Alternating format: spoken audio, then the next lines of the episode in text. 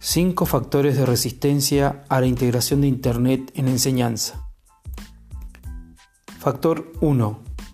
Resistencia de actitud. Factor 2. Resistencias originadas en la cultura institucional escolar.